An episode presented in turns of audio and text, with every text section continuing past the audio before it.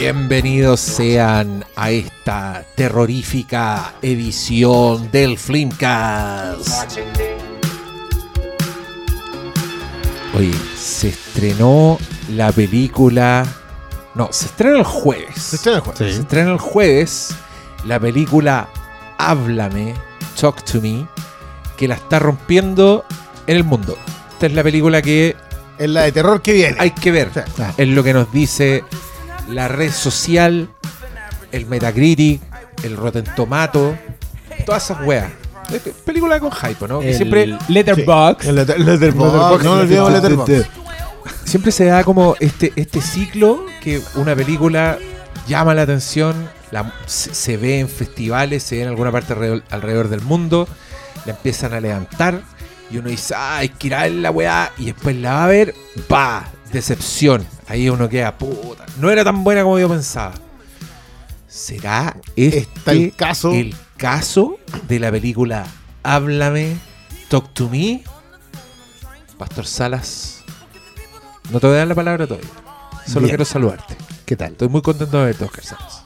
Muchas gracias. El sentimiento es mutuo. Estamos muy contentos porque volvió el cine.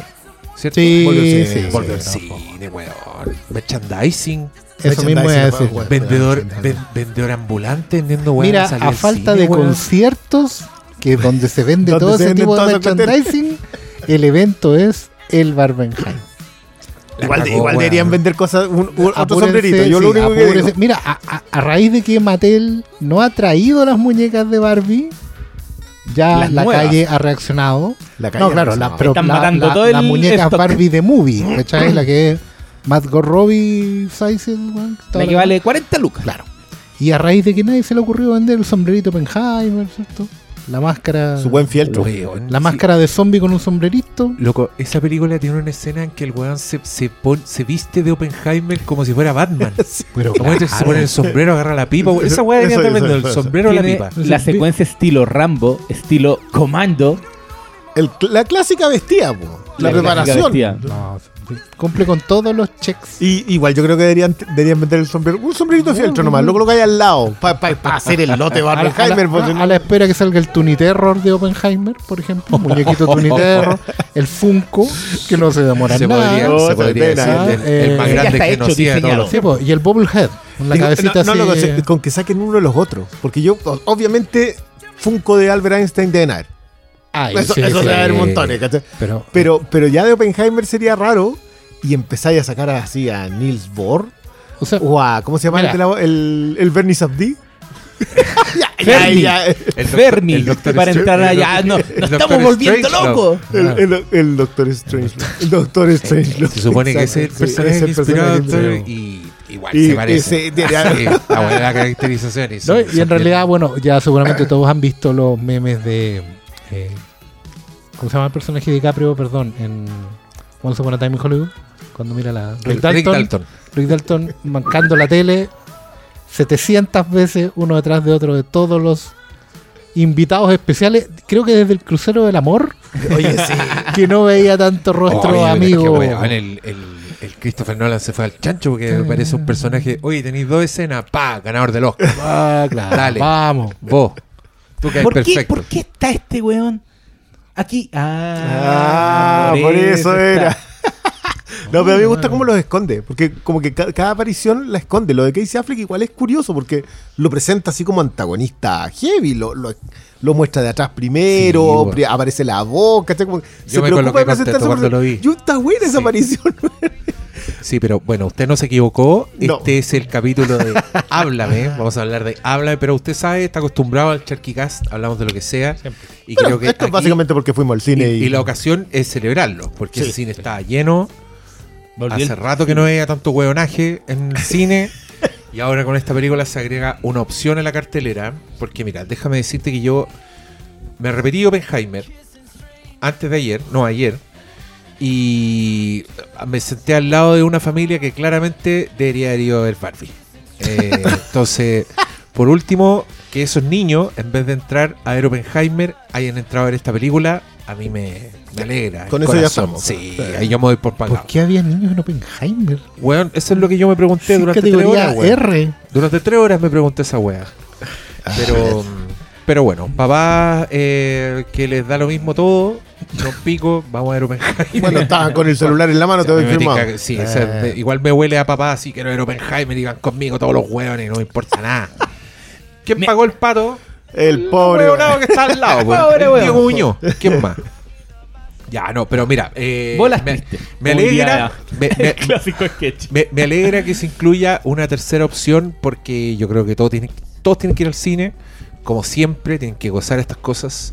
Y yo sé, aquí le hablo a, a mi peoples, sé que hay harta gente que le gusta la película de terror y esta es... ¿Será el estreno de terror del año? Así como uno que genere cierta expectativa. ¿Qué más, qué más se ha No, estrenado? sí. Sí, Sí. pues, ¿no? Le- ¿Smile es de este año? Smile es de este Es de año, pero este Smile año. como que fue buena la campaña, pero se desinfló. Es que no llegó, a, llegó a cine. Evil, llegó Evil una Dead- semana. Evil llegó. Dead Rise se Evil Dead Rise, sí. harto. Rise, Hizo sí. su, buena, su buena carrera, digamos. Peleó, pe- mira, subió a preliminar y, y salió. Pero, y salió. pero, pero, pero perdió ahí en, en el tiempo al- de tiempo alargado, digamos. Claro, claro. Todo a punto de llegar a penales, weón, sí, todo a punto de llegar a penales, ¿no? Bien ahí, Evil Dead. Digno, así como Sí, Kuwait sí, sí, en, sí. en el Mundial de España 81. Después, no, No, pero sí, solo, bien, no pero solo viene- pelotera, sino que añeja. Pero vienen películas de terror.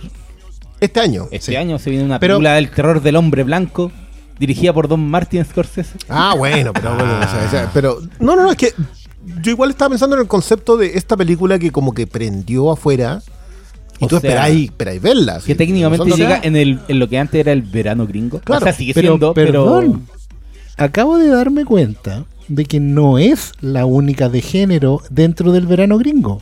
La otra era la película IP de franquicia, que es Insidious, Sirius, sí, Ah, es cierto. que lleva 3, 4 Ah, sí, semanas ahí fue- y que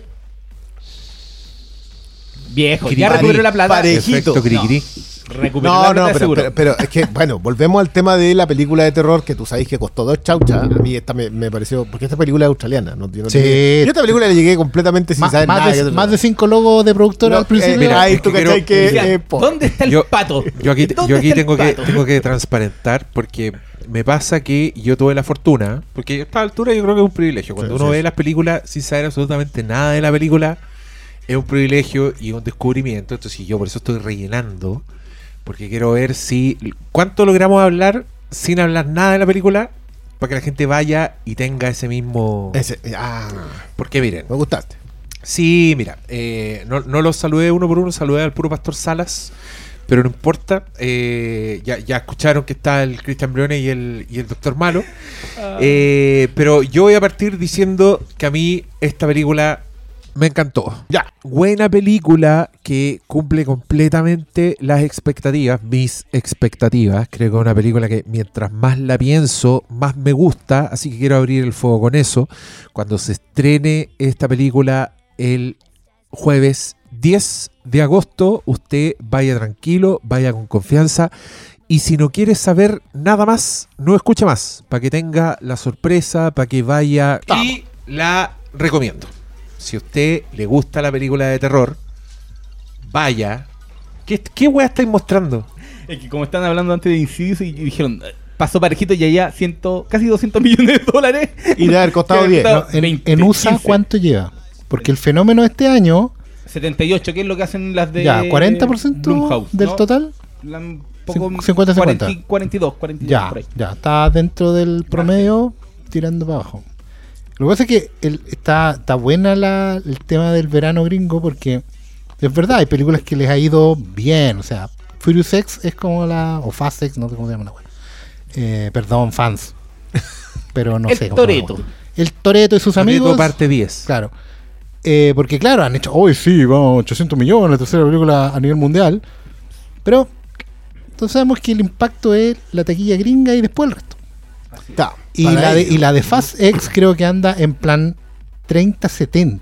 Sí, no, es un, no Una weá que como creo que- es un fracaso porque costó mucho. Sí, Claro, we- bueno, es el otro 300 factor, pero, millones. pero te digo que como la presentación Súper. es como que llegaste con los pantalones manchados. O sea, la weá es 30% de tu recaudación total en Estados Unidos. En Estados Unidos, nadie. El resto del mundo, eh, bueno, sí, hay muchas lucas. pero pero se diluye el efecto, po, ¿cachai? La conversa se, no... se diluye el efecto porque la conversación en los medios gringos se va cuando tú no tienes impacto en. Sí, claro, en, eh, o sea. yo estaba leyendo, por ejemplo, muy buenos comentarios de películas que yo dije, ¿en serio? Así como, ¿Por qué están comentando? La película Wes de Slam Dunk. Ya, Lo de Wes lo de Wes Anderson. Anderson desapareció porque la película le fue. Bueno, también eso tuvo un estreno limitado.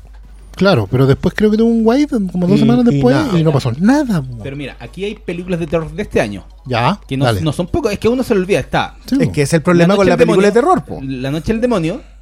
eh, está Evil Dead. Está Sí. El Exorcista del Papaquito. Ahí ya no la veo. La, la de Russell Crowe. eh, la cuestión de Winnie the Pooh. Scream 6. Que sí Scream pasó. 6, diré que Uy, es de esa sí este año. Eh, el demonio negro, que es la de terror del. que no es la de Jason Statham, la otra del, del tiburón gigante. El demonio, eh, el el demonio, demonio negro, es una ah. película- Con Fernando Rejola. La de Urrejola está Renfield, Ah. que técnicamente también es de terror. También acaban metiendo a Beau. que sí, Boys Afraid, ya, pero. Sí, ya. y, y hay más. Terror del más. alma. Terror. Terror del alma. Pero van Ya, varios. pero, pero yo quisiera Ah, volver a. y, y el, el, el oso cocainómano que también. Ya, pues esa cuestión no entra en como- terror, pero por ningún no entra en nada. Esa es película de sábado. ¿Qué tiene de terror esa? ¿Es terror gore? No, no sé. Mira, estoy, muy arrepentido de haber empezado esta conversación tratando de hacer un balance de los estrenos Sí. de terror porque ahora esta conversación está completamente desvirtuada cuando yo había logrado causarla. Sí, yo iba a volver ahí. Háblame. Pero no, pero consideren tú, tú esto, entraste bien acá. consideren esto el, el- el relleno porque eh, estoy pensando en el espectador que no quiere saber nada de la película y quiere saber estrictamente si la recomendamos o no. Y yo personalmente no voy a hablar por mis contertulios. Yo la recomiendo, la encontré muy buena, creo que es muy efectiva, creo que es muy económica, creo que... Puta, hay un dicho que me encanta de los gringos, me, me carga ci- citar dicho en inglés, pero es... eh, it doesn't overstay its welcome. Ok, Ya. no, puta, no, no te agota la weá. Que sí me pasó, por ejemplo, con Smile. Una película que tiene buen concepto, pero encuentro que se pasa para el pico y que llega un punto en que ya, ya basta. Ya, esta weá, no. La encontré precisa y tengo la sensación de que estuve frente a un relato de terror así bien, bien hecho, bien armado y que me pegó un martillazo en la cabeza y se prendieron las luces, vámonos para la casa. Eh, encontré esa mano, bueno, si han visto trailers sobre la ficha saben que hay una mano involucrada y estaba en el hall del cine y me dio miedo la weá. Saqué foto, pero me dio miedo. Creo que haces muy bien en colocar la música que estás colocando de fondo. Creo que hay, Fue co- coincidencia, hay pero gracias. No, pero ah, no, es que hay una lección ahí en lo que está sonando de fondo. Que suele olvidarse. Porque si vais a abrazar este camino de dolor, sufrimiento y perdición, de hacer películas de género, la primera película suele ser tener el camino pedregoso y el camino de rosas, digamos. Y, y últimamente, con todo lo que el conocimiento que hay, lo que se ha hablado, y lo que se ha diseccionado del género, enfrentarte a una primera película puede ser muy confuso. Creo que la, recomendación, por, por lo menos por mi parte, también va, porque creo que es una película que hace muy bien eso que no parece tan obvio, que es hacer una buena primera película, una primera película honesta, muy consciente de ser una primera película. Y creo que eso se agradece harto. En, el género, sobre todo porque eh, ataca, el, el el tema con humildad. ¿Cachai? Sin, sin procurar. eh, Por ejemplo, yo creo que donde falla Smile, justamente quizás porque se nota más el estudio encima, es la intención de crear una franquicia, de, de que pegue el, el, el- el icono, la marca recordatoria, ¿cachai? En este caso la, la sonrisa, digamos, como el, el- el smile, como icono que ojalá se, eh, se viralizara orgánicamente, que en realidad es lo menos orgánico que hay, ¿cachai? Y todo eso. Acá la mano, la mano es un icono, pero creo que es más funcional a la historia de que a la marca, que a crear una franquicia de la web. ¿Cachai? Creo que está primero la intención de cerramos bien nuestra película, seamos conscientes de que puede ser lo único que hagamos en la vida. ¿Cachai? Porque así hay que aga- agarrar una primera película. Y, y eso yo creo que yo por lo menos lo agradezco harto. Agradezco harto que sea una película que no, no venga a cambiarme la vida, pero sí venga a cumplir con la tarea bien. Y eso, y eso sobre todo es, como la, primera fundamentación de mi recomendación para que vayan a ver esta película. Eh, yo también soy de mm, de la idea de recomendarla porque creo que esta es una de esas películas que te da abre muy buenas puertas. Yo no sé si sale bien parada en las comparaciones, que es lamentable porque porque si solamente hablamos de esta tiene muy buenos puntos. El problema es que justamente esos puntos alguien ya lo hizo en algún momento, pero loco, eso a esta altura es prácticamente imposible que no ocurra. Eh, entonces, vuelvo al- a, a esta idea de. Es buena la invitación. Es, es bueno, es bueno el personaje, es buena la protagonista, es bueno el, el icono. Tiene los jumpscares que tú le esperáis una película de terror, que, que creo que están muy bien dosificados. Además, creo, creo que, que es curioso una película de 90 minutos que se toma su tiempo. O sea, uno no espera que una película de 90 minutos se tome su tiempo. Esta, ya, vale, tiene un primer plano secuencia. Eh, Se nota que esta- estos chiquillos vienen de la tele. Hicieron, que, que- que hacían parodias de terror. Es curioso eh, la- eh, ve- venir de la parodia de terror y hacer algo de terror tan clásico. Eso es lo otro. Esta, esta es una película que tiene todos los componentes clásicos del terror ahí.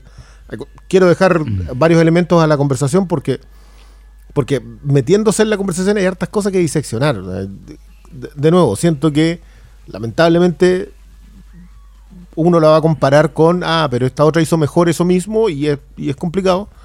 Pero en su parada hoy día, 2023, entrar con una película chica, esta sí, sí o sí es una película chica. Está hecha con las chauchas. Eh, pero su economía no es solamente visual, es narrativa. Sabe colocar justo los puntos en donde tú necesitáis el giro para seguir en la película. No te pierde nunca. Que eso, eso hoy día en las películas de terror es muy común que te pierda porque se quedan en el mismo problema que tienen las películas de acción, que es que te hacen secuencias de acción. Películas de terror te hacen secuencias de terror, que es obvio porque pertenecen al género, pero pierden el hilo conductor de lo que están, de lo que están narrando, y esta no, no te pierde en ningún momento. Creo que hay, que hablar de con qué se compara, creo que esta- no con las películas que se compara, sino con qué, con qué busca, cuál es su temática de fondo. Pero de nuevo, eso es por la sección de spoilers. Pero, pero muy recomendable en el sentido que ya ahí está puesto. Como, como que creo que es muy honesta en el sentido de esto es lo que escribí, de esta forma lo voy a contar. Espero que les guste y eso todo. No, no, no hay ninguna, no, mira, hicimos todo esto. No. Y está puesto en pantalla, que eso, que eso no es tan común tampoco. Como que nos enfrentamos mucho hoy día a un cine que no está en pantalla. Que tiene que ver con dónde estás tú. Yo creo que esta tiene elementos que no están en la pantalla. eh, que yo agradezco mucho porque, porque siento que están bien narrados. Entonces, y están bien expuestos. Eh, pero de nuevo, eso lo voy a dejar para la sección de spoilers. Por ahora les recomiendo mucho que en la tercera alternativa es la sala que va a estar entre comillas vacía. Eh, que es mentira, yo creo que esta cuestión se va a llenar al tiro porque todos ya los que fueron a ver la otra, dicen, ah, vamos a ver otra. Como la del lado, que es Flash. Como el otro lado, que es Misión Imposible. Pero Misión Imposible no se ha vaciado tanto todavía. No, tanto. Pero dale, eh, malandra. Ya, yo voy a ser el malo de esta película, otra vez. Eh, no pude sacarme de encima la comparación. Esta película tiene una sombra gigantesca. Y a cada momento yo veía la película y ¿dónde está esa mano de mono? ¿Dónde está Homero Simpson? no, o sea, es que... eh, sí, esta historia sí ya se ha visto, de, múltima- de múltiples... Es, es muy conocida la historia de, de la mano eh, posesa. A mí lo que me gustó es que el que el elementos como que sea tan concisa le hacen que funcione más y, y- y que uno no esté cayendo en lo que generalmente sucede cuando uno va a ver estas películas de terror que me voy a adelantar a esta película y voy a cachar para dónde va, ¿cachai? Eh, como la película pone el foco no en el misterio de, de qué diablo está pasando, sino en que en sus personajes, en el drama de ellos, o sea, en el drama de ella que es la protagonista, creo que eso la hace funcionar mucho más de lo que debería. Si, hubieran puesto el foco en eh, te voy a contar esa historia con un secreto sorprendente en donde te la voy a... Esta película no se la juega por ese lado, eh, que creo que es lo que más se recurre hoy por hoy en, en la película comercial de terror que llega al cine. Como esta película no hace eso, se asume... eh, eh, no quiero decir pobre, pero se asume que no tiene los mismos recursos de otras grandes producciones. Se la juega por engancharte con la atmósfera. eh, creo que cada secuencia con la mano es muy, muy buena y eso hace que, que la transforme en, en una película recomendable para lo que la gente quiere hacer. Para estar eh, al borde del asiento. Sí, tiene jumpscare, pero están bien hechos, ¿cachai? Están, es- esta es la película para ir, saltar, termina, o está y te vais, ¿cachai? Eh, Está buena. está- lo, lo que tú decís, no, no se alarga. Eh, sí, sí, se le empecé a comparar con el, el, el terror de alto, ¿cómo le dicen? El, el Elevated Horror. Elevated Horror. Eh, sí, no, no está a la altura de, de películas con las que hemos rayado la papa aquí mismo en este podcast, pero creo que... eh, Igual es el manso término, Elevated Horror. Sí, No, no me gusta, pero buen término. Pero creo que el, el- el hecho de tener muy consciente eh, sus capacidades, no, no, no, no, no son las capacidades, el- lo que puede hacer, que finalmente no termina siendo el... Eso es lo- o sea, dando pie a que tú busques dónde está la trampa.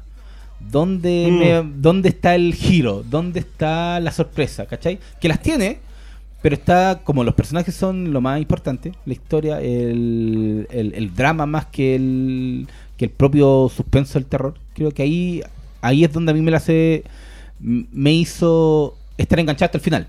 Sí, hay elementos del tercer acto en donde yo decía, pucha, podrían, podría ir por otro lado. Eh, sentí que recorrí un camino que era medio predecible, pero al mismo tiempo yo no lo sentí que eso es jugar en contra de la película, porque era para lo que tenía que ir, ¿cachai?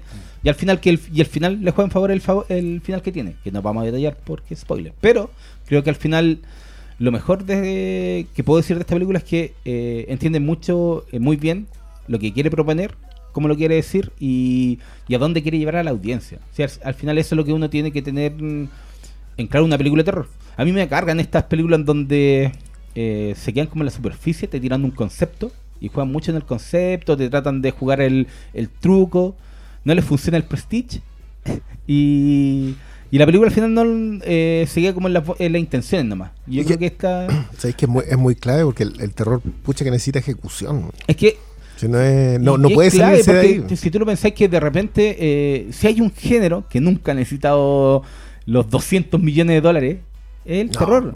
Eh, y ahí, cuando los realizadores saben hacer bien la pega, es cuando resulta. Por eso a mí no me, no me sorprendía cuando contaban que estos cabros vienen de hacer eh, parodias de terror. Mm. Pero para hacer parodias de terror, tenés que cachar el terror. claro. Entonces, que ser Creo que se nota en cada momento esta película y, y la atmósfera que van creando con el juego de la mano, a mí, eso, con, con toda esa secuencia, yo digo, loco, vayan a verla. Además, dura 90 minutos, quieren, quieren ir a ver algo que se Yo creo que esta película es de esas que se disfrutan más en el cine. Sí, Eh, hay un tema de en- atmósfera que funciona bien. Sí, Y, y- y como que yo en, en algún momento me di cuenta como que me estaban cogiendo en el, en, en el Está sillón, o sea, en, la sala más allá de, de que no, eh, no, no es no es una película particularmente que, que te trate de mm, aterrorizar a cada momento, pero creo que la atmósfera que va generando es lo que hace que resulte bastante bien.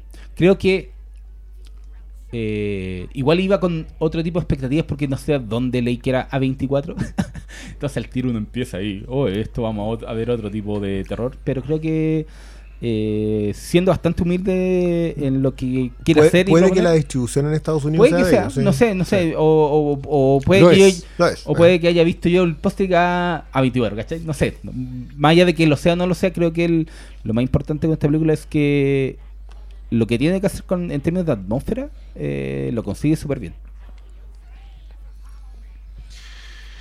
Entramos Sí, en una primera capa. Mira, primera capa de spoilers. Esto no es spoilers. No, no vamos a contar weas que pasan en la película, pero sí vamos a contar de qué se trata. Vamos a contar el concepto. Ya, Entonces, si usted necesita un poquito más de convicción para ir a verla. Ya. Una capa más Oye, de. ¿qué, qué, persuasión- Estamos muy profesionales. No, pero, pero, Está bien, pero- está pero- bien. Y po, la verdad es que ahí la media carpeta está Hemos hecho, como, hemos hecho como 400 capítulos, pues weón, ya no me güey. No, y sobre todo en este caso es que es como película de. Es podcast de estreno.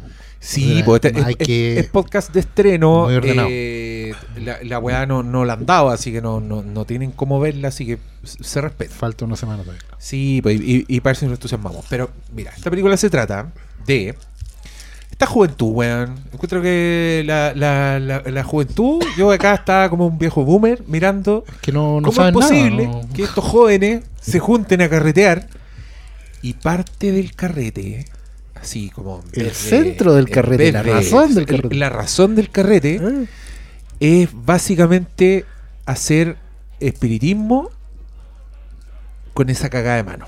Creo que es Porque muy inteligente en eso.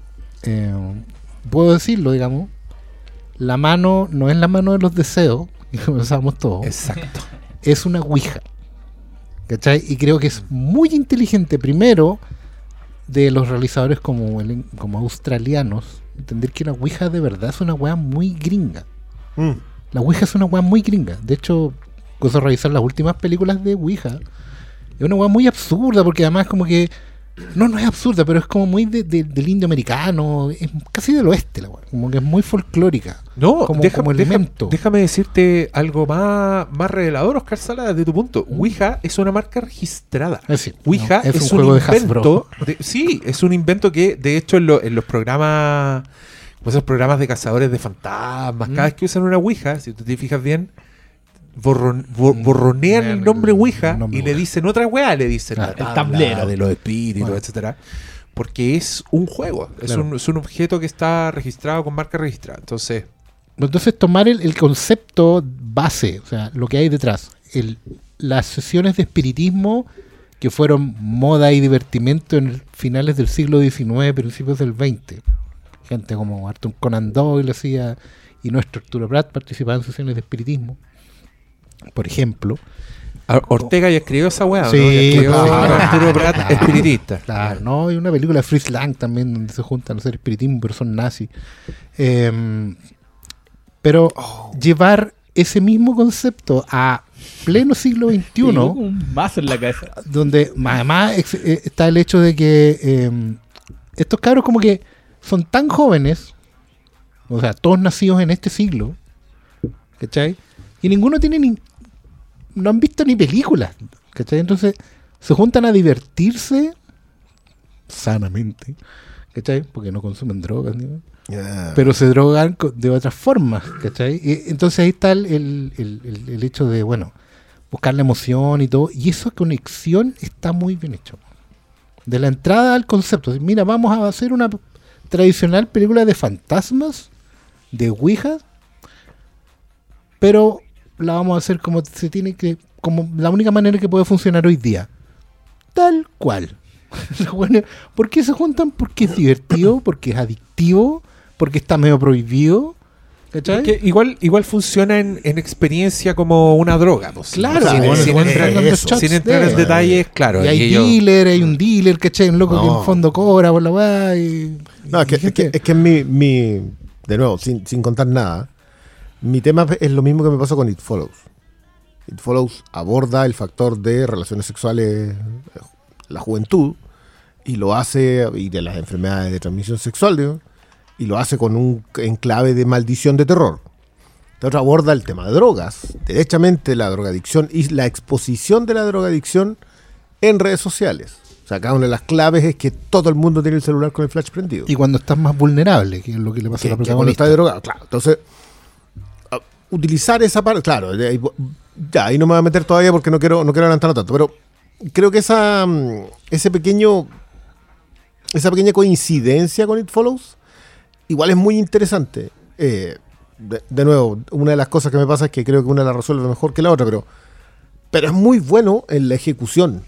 Porque, te- claro, mira, esto siempre lo ha conversado mu- mucha gente antes que yo y, y de manera mucho mejor expuesta, pero el factor conservador en el terror a partir del fines de los 70, los 80, te diría yo, igual es curioso. O sea, como que el sexo es castigado. Acá, de hecho, hay, hay harto tema de- de- del no contacto sexual. Sí. Que, es curioso, a mí me llama la atención. Yo no sabía que los australianos podían entrar en esa misma. Probablemente, como estos cabros son conocedores del género, fueron dijeron, ya, perfecto, podemos tocar este, este, este apartado. Eh, y acá lo hacen con las drogas. O sea, básicamente es los peligros de la drogadicción eh, pasados en este otro lenguaje. que estoy, me lo banco completamente, eh, porque te digo, está- creo que estaba muy bien ejecutado. En De ese hecho, hay una, hay una escena al inicio de la película con cigarrillo de tabaco que parece muy Es inocente y, y es manso spoiler. Pedro. claro. No, pero es que de hecho la- la- la- la- las dobles lecturas con, con la drogadicción eh, están Son súper marcadas, no, hay, no, son, supermarcadas, no es entonces, subtextual no, pero creo que este aporta también a, a, a la idea que está tras la película, a este secretismo que logran formar con entre el grupo de amigos. Y además que eh, yo ahora eh, me acordaba que eh, al menos en mi círculo se hacía antes. Yo cuando era chico creo que era una cuestión que hacía con un lápiz pasta, Ah, un sí. papel, da y vuelta. Después está el, el- uno que era con un pelo agarrado en un, en un lápiz. Eh, siempre hay. eh, obviamente acá no existe. Ouija, yo no, no tengo recuerdos de cuando era chico de, de que estuviera algo como presente, pero creo que no es eh, logran traspasar eso que ha estado siempre. La cuando va y a una cueva oscura en la noche y no te querís met- te, te- te da como esa cosa apuntar ese a ese escosor como a, lo desconocido como que es súper difícil de, de lograr traspasar ¿cachai? en en, en algo que no sea eh, como tirarte el tortazo en la cara creo que logran acercarse a esa sensación de- del juego mismo de la, del espiritismo, ¿cachai? Entonces Es que creo que... Yo creo que lo contienen muy bien. Sí, y, y- y- Como que logran dosificarlo de manera que cuando, cuando la, la- la cuestión se pone hardcore, tú ya estás completamente metido en la película. Ya, si, si te fijáis, yo creo que la, la sesión clave transcurre a la media hora. Antes de eso te van presentando. o sea, Por eso te decía que se toman su tiempo. Como que, claro, obviamente el- inician con un plano secuencia muy bien, muy bien hechito, que está mostrándote el- el- el- las condiciones de estos muchachos, que están todos metidos así, pero y, de, y, y, y termina con un cuchillo en lugares donde. Y, casi como. ese- y para mí eso es un muy buen inicio en una de terror. Te coloca el tono, te coloca el misterio, te coloca un personaje que no vaya a ver de nuevo, así como muchas. Me acordé de muchas de terror más añejas, en donde salía un personaje al principio que después no te lo encontrabas hasta el minuto 60, siendo- y, y que a mí me gustaba mucho. Y acá creo que también lo resuelven muy bien. Hay muchos detallitos eh, con respecto a la construcción. Creo que esto es una película muy bien escrita. Sí, Sí. de hecho creo que tiene una gran influencia de un escritor referente del género, no sé si será spoiler decirlo, porque igual es condicionante, no en tan cuan- cuanto a la manera en que le puedan copiar recursos o ideas, sino en entender que eh, las consecuencias siempre son crueles y hay costos que pagar. ¿Cachai? Que es una cuestión que el terror gringo suele hacerle el quite un poco. Hay, hay mucho de, en el terror gringo mainstream, hay mucho de redención, de culpa, redención, ¿cachai? De, de O sea, castigo. Hay, hay y- castigo al. pero al, al pecador. Exacto, al pecador. ¿Cachai? El que es bueno y, y gasto alguna recompensa tiene un payoff, por último, Mm. ¿cachai? Pero eh, este escritor, justamente, eh, donde ha marcado la diferencia es en que los costos se pagan y se pagan en crueldad. ¿Cachai? Y, y no solo me refiero a- al hecho de ejecutar a lo largo de la historia eh, la crueldad en un personaje que es una muy Stephen King, como que el más vulnerable es el que recibe las mayores dosis de crueldad, pero sino en, en el que en toda la historia está cruzado por este sentido de que lo que se hace se paga y no se paga con descuento. ¿Cachai? Te- La protagonista termina entendiendo eso súper bien. Independ- y incluso puede que hasta le, co- le indirectamente le comen ciertas resoluciones no tan claras, a lo mejor un poquito así como que es una crítica que se le ha hecho siempre a este escritor, digamos que, es como que de repente las resoluciones son un poco, bueno, y terminamos. Ya es hora de que nos vayamos para la casa. Se resuelve esto. ¿Cachai? Eh, en la mecánica, en la llave que, que abre la puerta, digamos, estaba en la mano, un filo. No, no importa cómo llegó ahí, ¿cachai? Pero ya el viaje ha tenido el suficiente, ha sido el suficiente tour de force para que tú digáis, por favor, que esto acabe, ¿cachai? Pero no por un sufrimiento de- del espectador, sino por, por, por miseria, ¿cachai? Como, Juan, por favor, paren de sufrir estos weones. es, es raro eso porque la película dura 90 minutos y creo que mientras la conversamos uno puede sac- ir sacando cómo, cómo van construyendo en pequeños detalles. eh, todo, no me dijiste quién era el escritor.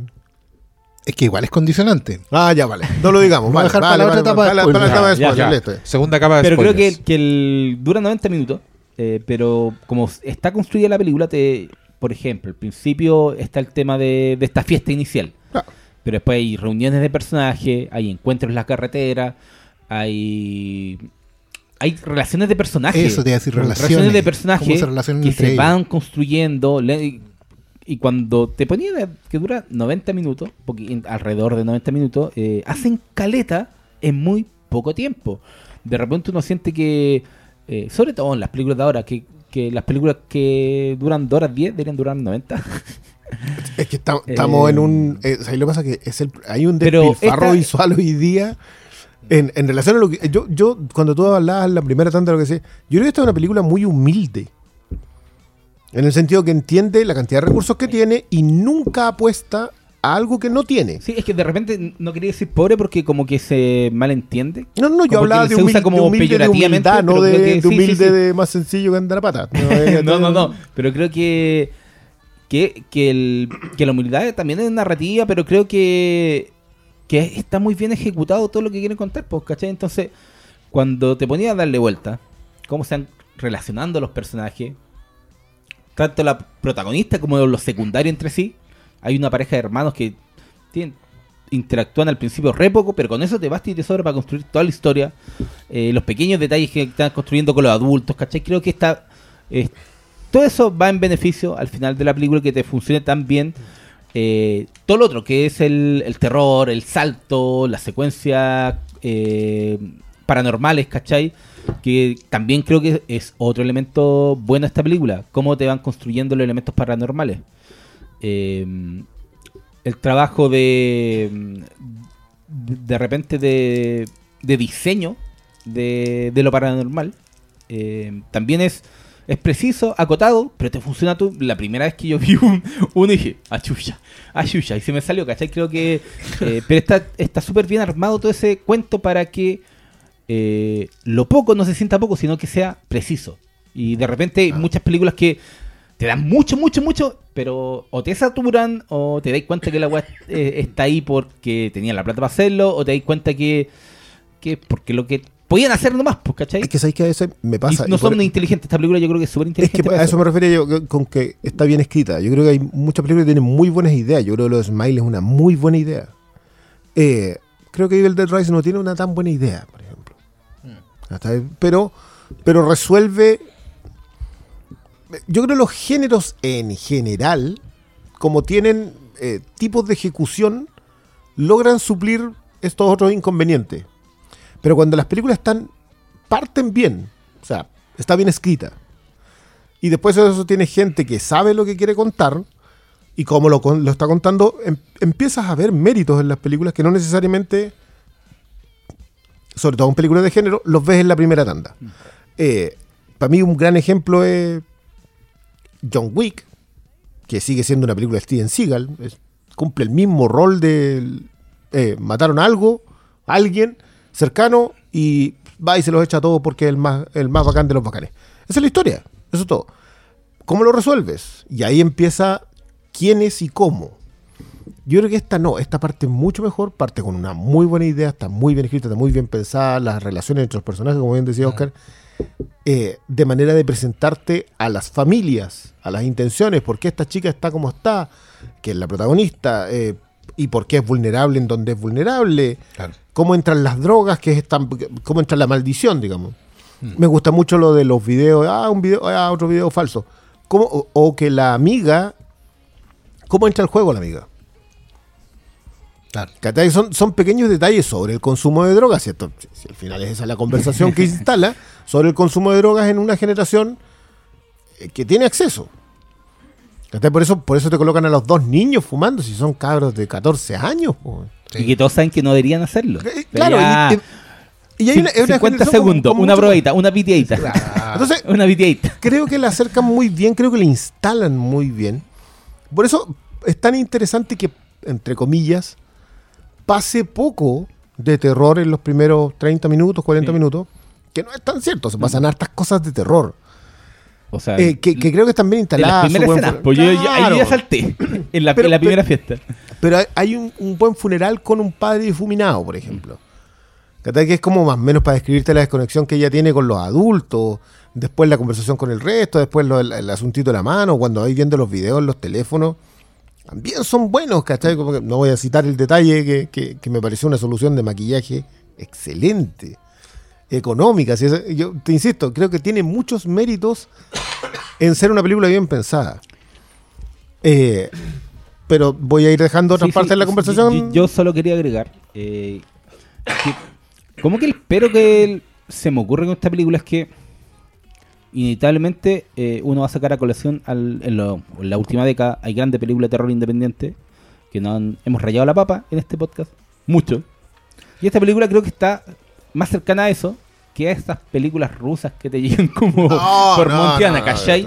Entonces, también hay que reconocer que mm, que, las- que ha pasado con películas como La Bruja, eh, eh, se genera cierta animadversión de cierta parte del público, porque yo no dudo que esta la va, eh, va a estar ajeno a eso, porque suele suceder porque hay gente que, que prefiere eh, un solo tipo de sabor en el terror, ¿cachai?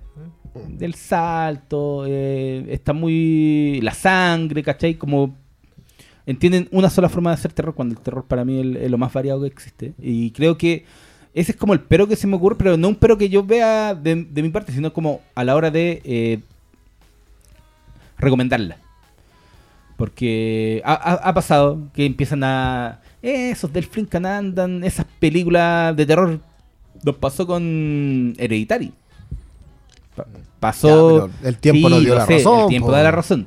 Pero, ¿cachai? Por eso digo que esta película está más cercano a eso que, que al tipo de terror eh, penca, que de repente inunda la, la pantalla. eh, y creo que por ese es mi lado de... Yo te diría que de exceso de ejecución. O sea, si está bien de repente tener una película bien gore. Si yo no, no te- no estoy discutiendo eso y que, no sé, y que venga algún.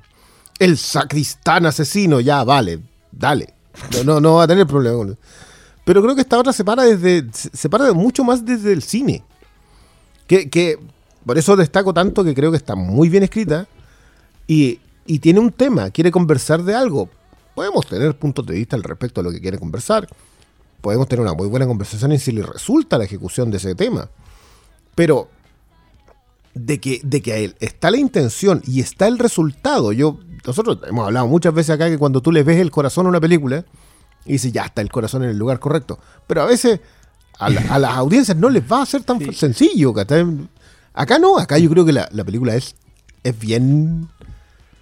Yo quiero hablar del tercer acto. Yo creo que el tercer acto, a diferencia, yo creo que sí está muy bien resuelto. Pero. Pero ya llegaremos O sea a, a esa el, parte. el- el final del tercer acto yo es como Pero, el- pero vamos, vamos a ir Ya, con pero- spoilers así tanto. Yo decía No, capas nomás sí, pa- como para hablar del concepto. Sí, oye, yo que, quería- que no hablamos tanto. Yo pensé que íbamos a hablar más de, de qué se trataba esta weá. Pero solo dijimos Es que- espiritismo, Una mano. mano- Pero sabéis que pero está bien, porque piensa que nosotros mismos llegamos como sin ningún tipo de información muy profunda previa. Nosotros íbamos a ver la, Y- la, la garra del mono. Y, y ese es el punto. Entonces, probablemente Mero, mu- mero. mucha gente está yendo así como, vamos a ver la, la mano de mono. No. ¿Cachai? Eso es Mm. bueno que hayamos dicho esto al tiro. O sea, esto es una película de fantasmas, finalmente. ¿Cachai? De, de, de eso. Es, es una película de fantasmas, Claro, una película de espiritismo. Un espiritismo, ¿cachai? Pero que está muy bien adaptada a la sensibilidad moderna.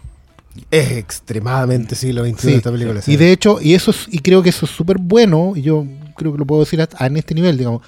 Yo siempre soy feliz con historias de fantasmas. Yo tengo de- dentro del, de- del terror, ustedes lo saben, me encantan la- las películas de casas encantadas, me encantan las películas de terror japonés de fantasma, porque encuentro que el fantasma, para mí, el, el género del fantasma, es el que más me atrae del terror, porque el es el que siempre, más que, ten- más que encargarte con, con- con sangre o con, con ingenio del crimen o eh, con terror de, de susto físico, eh, tiene que ver con la pena. Mm. ¿Cachai? A mí, en general, me El- conecta, la, la historia de fantasma me conecta con el, el sentimiento. El sorrow, que El sorrow, claro, Hay, un- hay- tenía hay una pena. tragedia combinada cosas con que pueden ser tragedia. hasta medias románticas, como Ghost, ponte tú, que tiene, a mí tiene buenos momentos esa película. Yo, dentro de todo lo que no debería, igual la veo. ¿Cachai? Porque Y esa si weá la raja. Me vende bien la weá, ¿cachai? No, pues que yo cuando era joven, Sí, esa weá, películas Bueno, no, que muy bellas como la peste. Re- po, recuerda que en esa época peleamos contra Dirty Dancing y. Sí, pues No, yo, peleé yo contra- llegué, yo a grabado. Tracy llegué muy, muy, está muy grabado. Yo peleé contra Dirty Dancing y aquí Sí, mismo claudiqué porque está No, pero, obligado. pero yo sí estoy de acuerdo con, con eso. O sea, sí, esto es una película que es sobre un espiritismo, es una sesión de espiritismo que sale mal.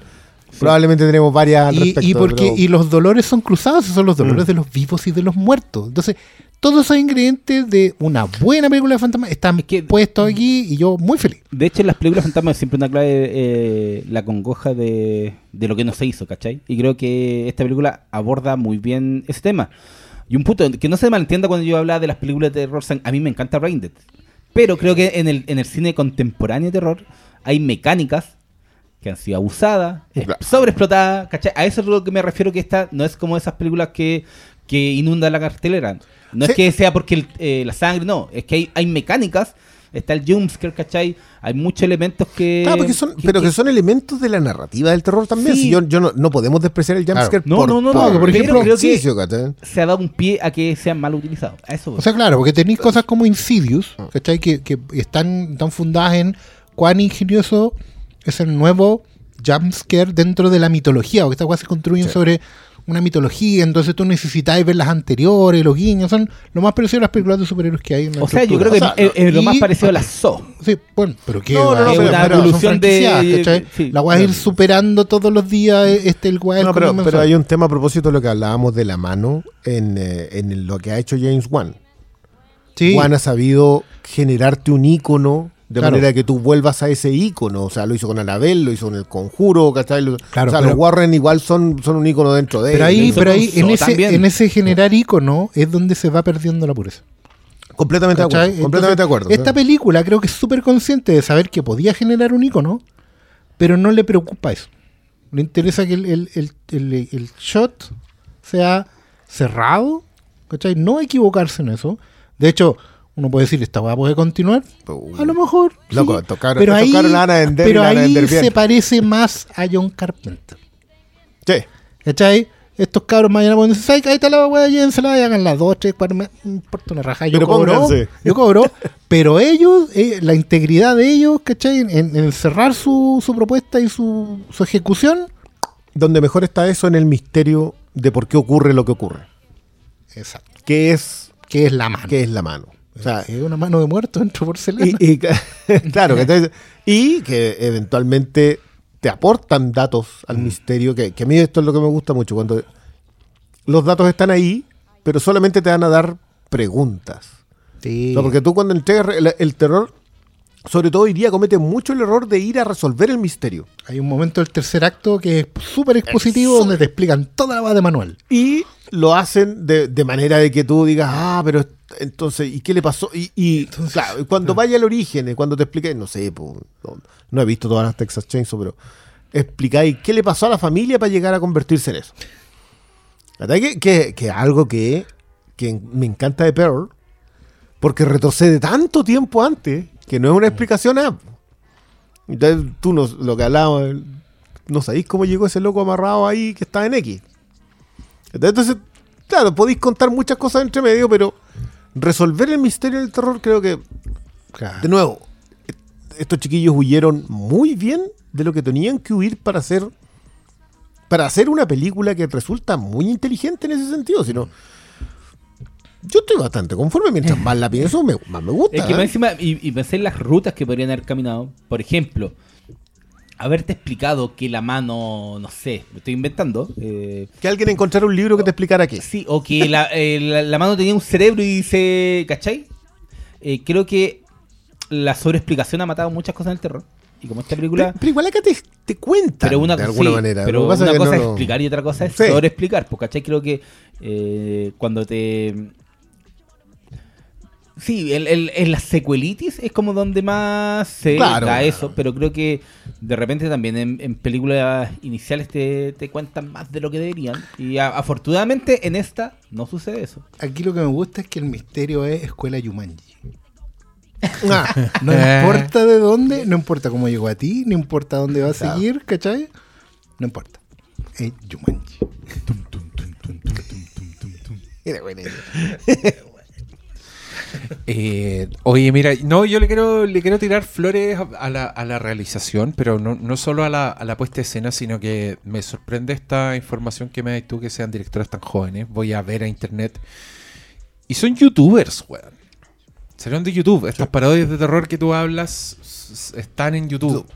Donde tienen muchos millones de suscriptores y tienen muchas reproducciones. Y, esto había pasado antes. Yo he visto youtubers que saltan al cine y que, y que hacen películas. Este año, dos. No, pero, pero, pero ponte tú en, en VHS, me acuerdo que VHS tenía hartos cortos de, de- de gente que trabajaba en YouTube y son, puta, son lo contrario de esta película. Es que, son weá. de hecho, déjame, déjame seguir, po, weón. Eh, son, son, generalmente son weas muy explosivas, como que YouTube es una weá que en poco tiempo te tiene que dar mucho, ¿cachai? Pero en esta película yo vi, vi todo lo contrario, vi calma para contar una weá, calma para presentarte personajes, sobriedad en, en la puesta en escena. Vi, vi que se tomaban su tiempo en presentarte a estos personajes que eran personajes que se sienten reales, bien actuados, ¿cachai? Es como... Porque tenemos al lado otra weá, no, no me carga tirarle mierda a una película de rebote, pero puta, si agarráis esta película que también es súper exitosa, las, las Terrifier, que se gastaron toda la plata en los efectos gore de, de maquillaje y toda la weá, que también tienen personajes que, que es una familia, que es una mamá preocupada de su hijo, en donde hay un hermano chico. Esas películas, weón, todas actúan como el pico. Nunca te la tomáis en serio. Simplemente estáis esperando que ese payaso de mierda, weón, mate a alguien de la manera más sangrienta posible. Esta weá no. Esta es una película. Sí. Sí. Joder, esto es cine. Se- se- Que- se- que- aplica. Que está en terror, digamos. Y de- absolutamente. claro. Y me sorprende esta, esta, esta, tan buena factura, porque es una factura contenida. Es factura de no tirar toda la carne a la parrilla al tiro, ¿cachai? Esperarte. eh, ponerle más valor a la, la- la- al susto, que va a llegar cuando tiene que llegar, ¿cachai? Entonces estoy... mi- Mientras más sé de, esta- de estas personas, que son dos directores, estoy más... Son dos estoy- hermanos gemelos. Estoy más admirado. ¿Me estáis weando? Sí. Dos son De hecho, gemelos. de hecho, bueno, yo no, no había. Igual lo estaba pensando en sacar las Terrifier porque. Creo que las Terrifier. Yo solo vi la 1, aclaro. Pero creo que, si bien es muy exitosa en el efecto gore y renovar si la cosa la, lo nota al pie de la fangoria, ¿no? ¿cachai? Eh, que, que igual hace tiempo no se veía, igual se agradece un poquito de, de, de- de motosierra en partes pudendas. ¿Cachai? Eh, gira en torno a eso. Mm. Y, Sí. y tú ves que la película está construida para decir, y ahora eh, les voy a explicar el gran misterio y, y el gran secreto. Bueno, cuánto, es, es como, bueno, es que, perdón, más muy personal, pero es el mejor ejemplo. De repente en convenciones de cómic me pasa que estoy ahí como editor y llega gente a presentar sus proyectos. Y me presentan una idea, ¿cierto? Que tiene un estilo manga y, y toda la cosa y, y un concepto más o menos repetido pero que puede tener eh, un par de ideas, ¿cachai? Una cosa ecológica, una cosa eh, del espacio, un dojo, bla, bla.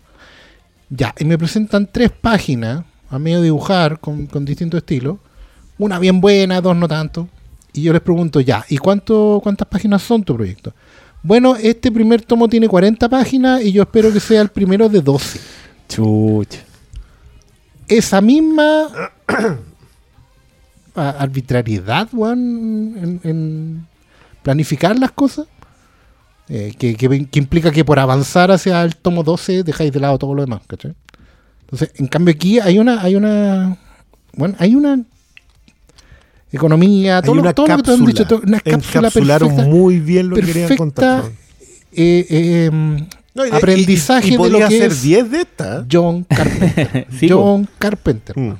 Volver a la base. Completamente back to the basic, pero al maestro. Y es tal cual como es el maestro. Mira, no vamos a hacer una hueá perfecta, pero vamos a seguir las enseñanzas del maestro. ¿Cachai? Aquí hay un weón que a lo mejor no es el mejor peleador del dojo, pero que aplica perfecto todas la- la- las enseñanzas del maestro y gana su combate. Y nos sentimos muy felices. Ya, Hay mucha disciplina en la película. O sea, eh, hay- Mucha eh, disciplina. Está la disciplina para no mostrarte, nu- nunca mostrarte nada en exceso. Nunca pasarse para preguntar, nunca. Hay, hay cosas que te ocultan directamente. O sea, elementos que tú decís, ya aquí me deberían mostrar esto y no te lo muestran porque no, e- no era. Y no les rehuyen a lo clásico. Yo, que haya una secuencia de. No quiero decirlo, pero hay una secuencia en el dormitorio que es clásica, No, clásica, no. clásica, weón. Jack de- Turner te manda saludos. Todo- todo mej- pero está bien, porque funciona. Ulala, señor los, los efectos de maquillaje también son súper clásicos. ¿Cachai? Sí. No estamos reinventando ninguna cuestión. Lo- lo- los muertos se ven como muertos. Y ahí vi, vi, fui a mi clase con el señor Chamalán y aprendí. ¿Cachai? Claro. Y aprendí en eso. Y, y- y sí, el profesor Chamalán es mejor que yo, pero yo soy un buen alumno. Y esa weá puta que se agradece. No, no, a mí me sorprende lo, o sea, no me sorprende lo de YouTube en realidad porque hoy día igual en ese lugar encontráis joya. Pero, pero la serie es del 2013 al 2018, o sea, se le pasaron cinco años haciendo. Pero esto. entender que YouTube es una weá y el cine es otra. Eso es tenerle respeto al cine. Pero, po, Sí. no, no, sí, Sí. pero sí, perdón, tiene acá, eh, Pero, yo- no, no, no le neguemos la cualidad de sumársela a yo digo que estamos en un veranito San Juan. Lo de Barbenheimer es un veranito San Juan. Esa cuestión- esta cuestión no va a pasar así el otro año. Pero, le de sumamos. Barbenheimer. Claro, pero le sumaste. sí. Le sumaste una que tú también podéis conversar, que creo que, de nuevo, yo no me quiero meter en las temáticas porque creo que eso va a un, ni siquiera a un tercer bloque de spoilers, creo que esa es, ahí es donde nos metemos en la pata en el barro, ¿cachai? es donde más. Es donde, es- más, es sí, es donde que más la- conversa tiene, pero no, es que eso es lo que me pasó. No sé si es donde más conversa tiene. Pero la más rica, no sé. Es como la que.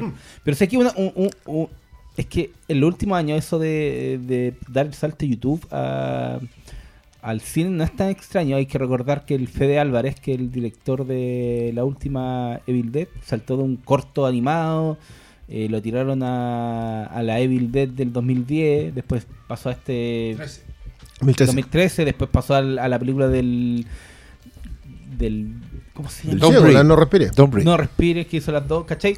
Están los Radio Silence, que son eso, el dueto que hizo Ready or Not y después hizo Scream, también era en YouTube y también Ese, era en ese- VHS. ese- ese es un ejemplo que a mí me sorprende, porque si tú veis el corto que hizo Radio Silence en VHS, es un bombardeo, weón, de weas que no se puede creer. O sea, Y Ready or Not. Y también dijeron, buena, tenemos- pero, Pero más ¿sabes contenido. qué? Hay, hay pero otra. en Scream, tiene- en Scream se pero- fueron a, Mm. a, a lo que estábamos o, o lo que yo estaba gritando, que es la mecánica, el horror mecanizado de y, y cabe el, en el Scream de los Screams. Sí. Esa es la. Scream Por 5, ejemplo, perdón. también yo no- la esa- 5 y la cinco y la 6. seis. La Pero- 5 y la 6. La 6 ya se Yo hay una cuestión chucha. que es importante para mí decirle a la gente, sobre todo los que, que a lo mejor están más metidos en el género. Eh, también está, por otro lado, aparte de toda esta gente que hemos estado nombrando, eh, la, la gente que viene de shooter, por así decirlo. Mm. Gente que ha hecho cortos para la serie Creep Show, gente que, que ha hecho películas para el canal Shooter y de ahí incluso algunos están pegando el salto. Yo no quiero decir que ellos sean malos. Todo lo contrario, de hecho hay mucho talento en ese lugar. Pero es una escuela, por así decirlo. Shooter es una escuela que es súper consciente de estar haciendo terror. Y en ese sentido se parecen mucho a estudiantes de arte haciendo arte. O sea, los buenos son muy conscientes de lo que están, de que están ya metidos en el género y le hablan a los fans del género, a los cultores del género. Entonces suelen rizar el rizo. Esta película se nota que los locos vienen de afuera. Se nota mucho que los locos vienen de afuera, que no están contaminados por la escuela, por la onda, así como de la universidad. Y vienen con su educación súper eh, eh, base de manual, pero de lo importante. Y bueno, y qué bien que se ve esto, weón. Qué bien que, que ejecutado que Eh, está. es que, ¿sabes qué lo que pasa? yo, yo siempre sostengo a propósito de que, de que todas las películas, de alguna manera, siempre tienen una base de escritura que está más cercana al drama. O sea, se construye de ahí y después viene la ejecución en el género. Pero me pasa con esta que siento que estos fueron demasiado respetuosos del género del terror. O sea, dijeron, loco, con el terror se cuentan cosas. ¿Qué es lo que queremos contar? Esto es lo que queremos contar. ¿Cómo? Puesto aquí, puesto aquí, puesto acá. La escena que tú hablas, yo me acordé mucho de Babadook con esta película. Yo sé que es una cuestión de, de- No es necesario, Paulo. Me acordé mucho por la iluminación, por la forma de contarte los exteriores, ¿cachai? Como- obviamente Australia debe tener un tono así. interno, el apren Tenía interno. una referencia a Babadook, ¿o no? Estoy seguro que vi el mono del Babadook dibujado en un... Ah, puede estar en alguna parte. En la mochila de un personaje. Bueno, no, no es un mal, o sea, siguen siendo australianos, pero, Pero- también deben ser, ahora, Australia es más grande, no es como que, ah, no, hay una, película- una referencia a una película Sí, argentina. no, pero no, las no. películas que la hacen así como Sí, que sí, sí, el sí. mundo no deben ser, no deben ser tantas. Pero en ritmo también.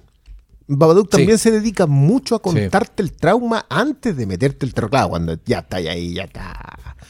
De, de hecho, la escena creo que Claro, está pero- igual de bien lograda. Creo que es mejor la de Babadook porque Claro, mono pero por es- ejemplo, qué bueno que hablaste de Babadook, porque efectivamente igual uno puede decir que hay un hay un, un, un- un curso aparte, digamos, uno eh, outsider de la escuela shooter, digamos, que son normalmente las niñas, que esa weá es heavy, weón.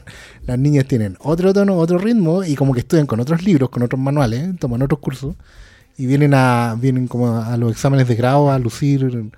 Llegaron por otro camino, pero llegaron aquí. Y claro, parece que los outsiders, estos, eh, ¿cómo se dice? estos down unders, digamos, eh, claramente están más en sintonía con, lo- con las chiquillas que con el grupo de los weones que, que a mí no me molesta, insisto, yo feliz voy a un carrete con los shooters, weón, a comer pollo, cerveza, papas fritas.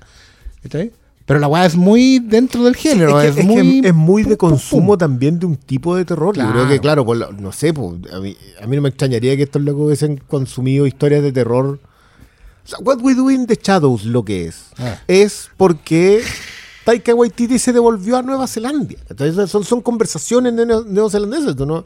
Entonces, no me extraña la referencia posiblemente, que po- ahora, me, ahora me va a quedar la duda, voy a tener que de nuevo. Eh, pero, pero claro, eh, es otro. eh, esa es. Esa es otra gente, ¿cachai? O sea, no, no solamente porque sean australianos, sino, claro, Jennifer Kent, que la- lamento mucho que no se prodigue más. Haga, haga películas más seguidas, señores. Yo, yo le he visto tres cosas nomás y una es con una serie del toro. Ya, pero el señor Michael Mann. ¿Dónde más? ¿Dónde más está Sí, la... para, para esos caballeros que hacen Jennifer bien, hizo Babadook, hizo Sí. Nightingale Y ahora Nightingale. Guillermo, la, el Guillermo el y Toro. la de Guillermo el Toro, un episodio del de Gabinete de Curiosidad. Muy bueno.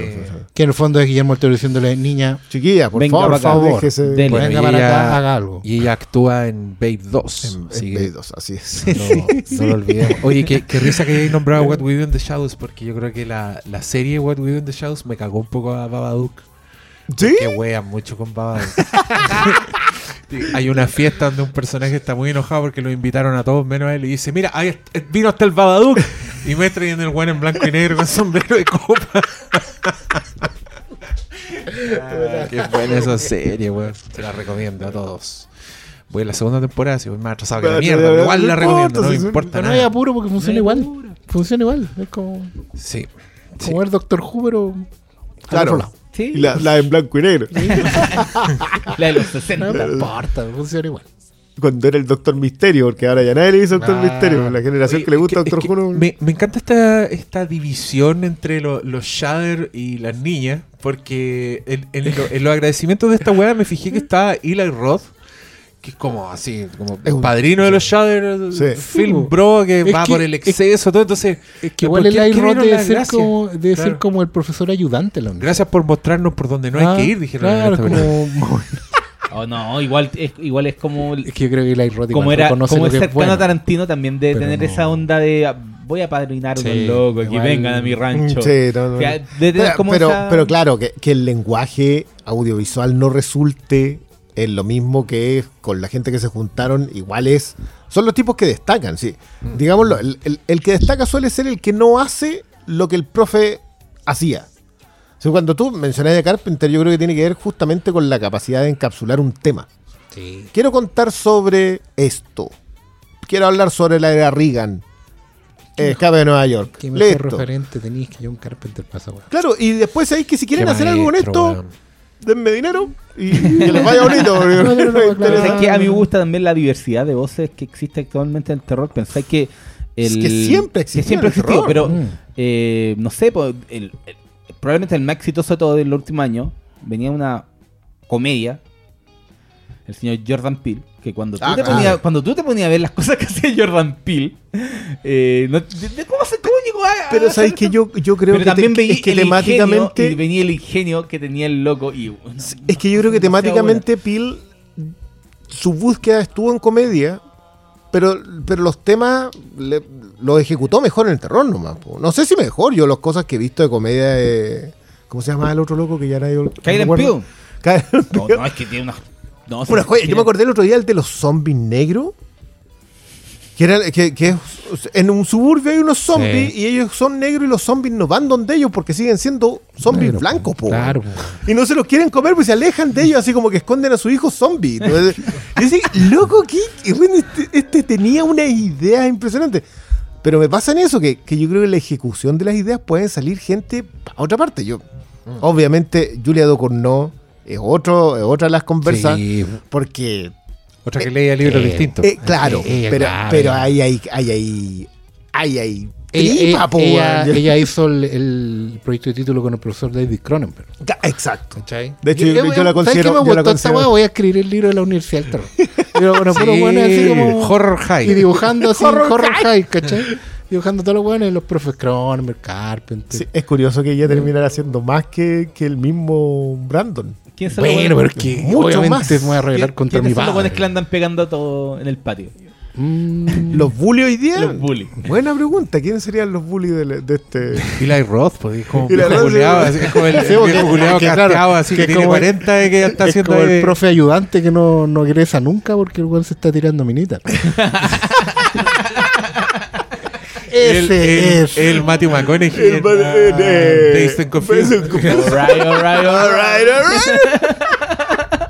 Oye, pero. Oye, el salto, güey. No, pero no llevo por toda esa parte. Mira, yo, yo no sé si dedicarle una parte full spoilers. No, yo creo porque que la gente no, no tiene sí, sí. disciplina, así que esperemos un rato Sí. que la vean. No, yo, yo creo que, Y si es después que llegamos a, Yo, a solo- otras conversaciones. ya, yo voy a cerrar entonces para no, Dale. para no entrar al otro, que decir que, eh, bueno, muy contento de ver una historia tradicional, clásica de fantasma, que no lo parece porque está muy bien adaptada a los tiempos, lo cual da mucha esperanza también. De que al finalmente, porque la humanidad siempre es la humanidad, va a cambiar completamente. eh, pues ahora tienen teléfono. Que de hecho, las películas viejas es como, uy, si esto bueno hubiera tenido un celular, no le habría pasado nada de esto. Mira, anda a ver, talk to me, por favor. Va a moverse el celular, te salva la vida no. Pero también estoy muy contento de que haya gente que se lea a Stephen King y no haga una weá de Stephen King, pero entienda todos los resortes que tiene que colocar la escritura. Porque esta weá es. Yo- Esto, es lo que, esto es lo que Stephen King debería probar. Más que las pasadas de calco de otras películas. Pero bueno. de hecho, cuando mencionaba a propósito de que no hay que gastarse tanta plata en una de estas películas, me acordaba de Doctor Sueño.